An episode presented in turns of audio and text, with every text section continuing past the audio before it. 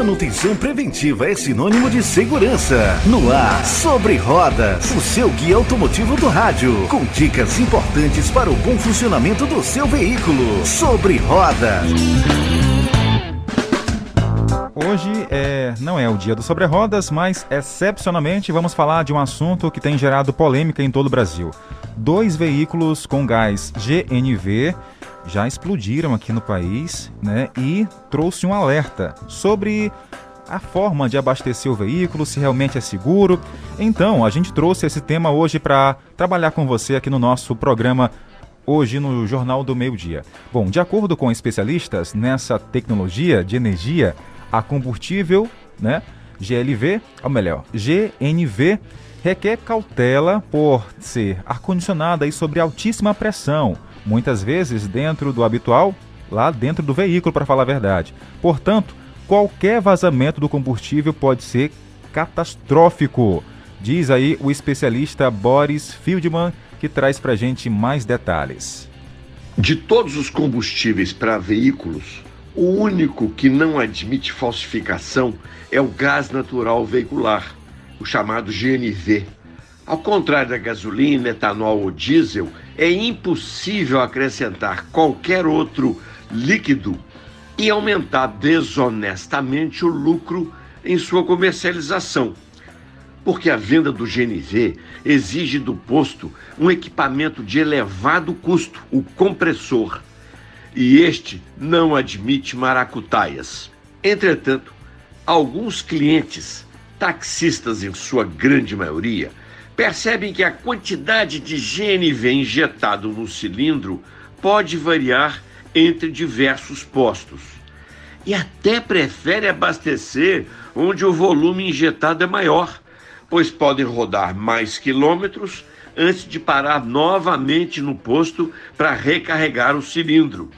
E é aí que reside o perigo. Não há nenhuma desonestidade do posto que cobra do freguês exatamente o volume de metros cúbicos de GNV fornecido. Exatamente. Gente, a instalação dos kits GNV tem aumentado devido ao alto preço dos combustíveis, né? E o GNV fica mais acessível aí para o consumidor. Mas além de se preocupar com o bolso, é necessário tomar outros cuidados, se não seguir, claro, os critérios rígidos de segurança previstos na legislação.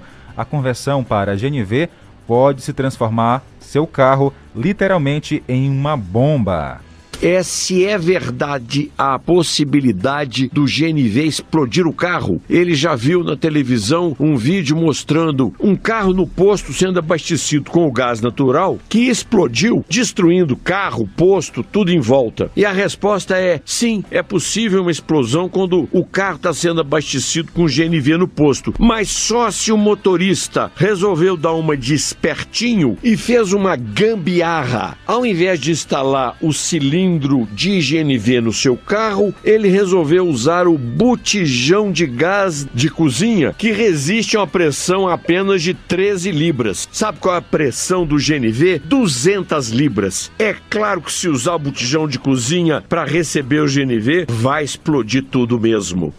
É, rapaz, tem que ter cuidado, hein, Tanara? Tem que ter atenção. Sim, Jardel, principalmente na hora do abastecimento, né? Não deve fumar quando se estiver lá abastecendo. Não pode também permanecer dentro do carro.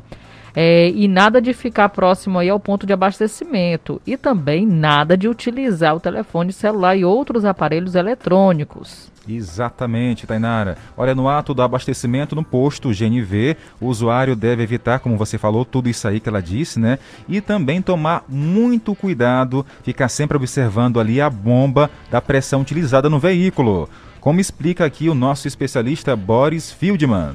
Mas a quantidade maior ou menor de gás injetado durante o abastecimento é função da pressão com que trabalha o compressor, que, por medida de segurança, é limitada pela ANP em 220 bar e pode ser conferida pelo manômetro colocado no circuito de gás. O que fazem alguns donos de postos irresponsáveis é aumentar essa pressão para faturar alguns reais a mais em cada abastecimento.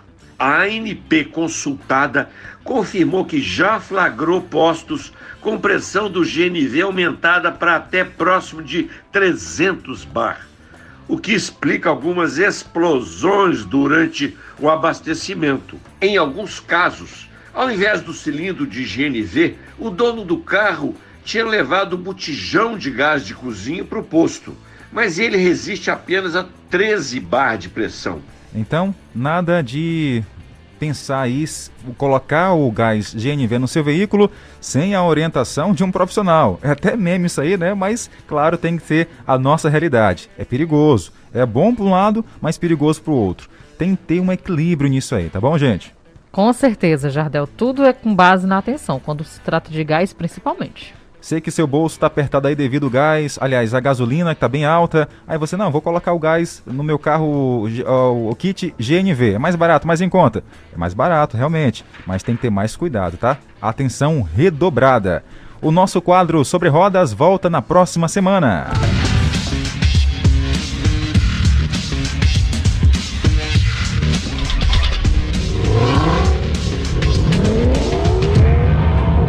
Caxias, Maranhão, meio-dia e 53 minutos.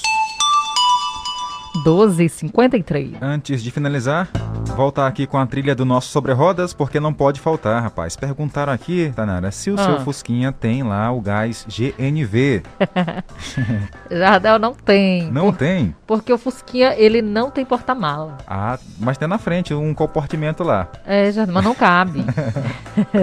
um abraço aqui para o nosso ouvinte, tá lá em Goiás, Raione, mandando um abraço aqui para sua mãe, Mana, e a tia Luzia. E é com a trilha do Sobre Rodas que a gente finaliza hoje o jornal, Tainá. Agradecemos a companhia de cada um de vocês. Nosso próximo encontro amanhã no mesmo horário. Ao meio-dia. Tchau, gente. Tá vindo aí esporte. Tchau, tchau.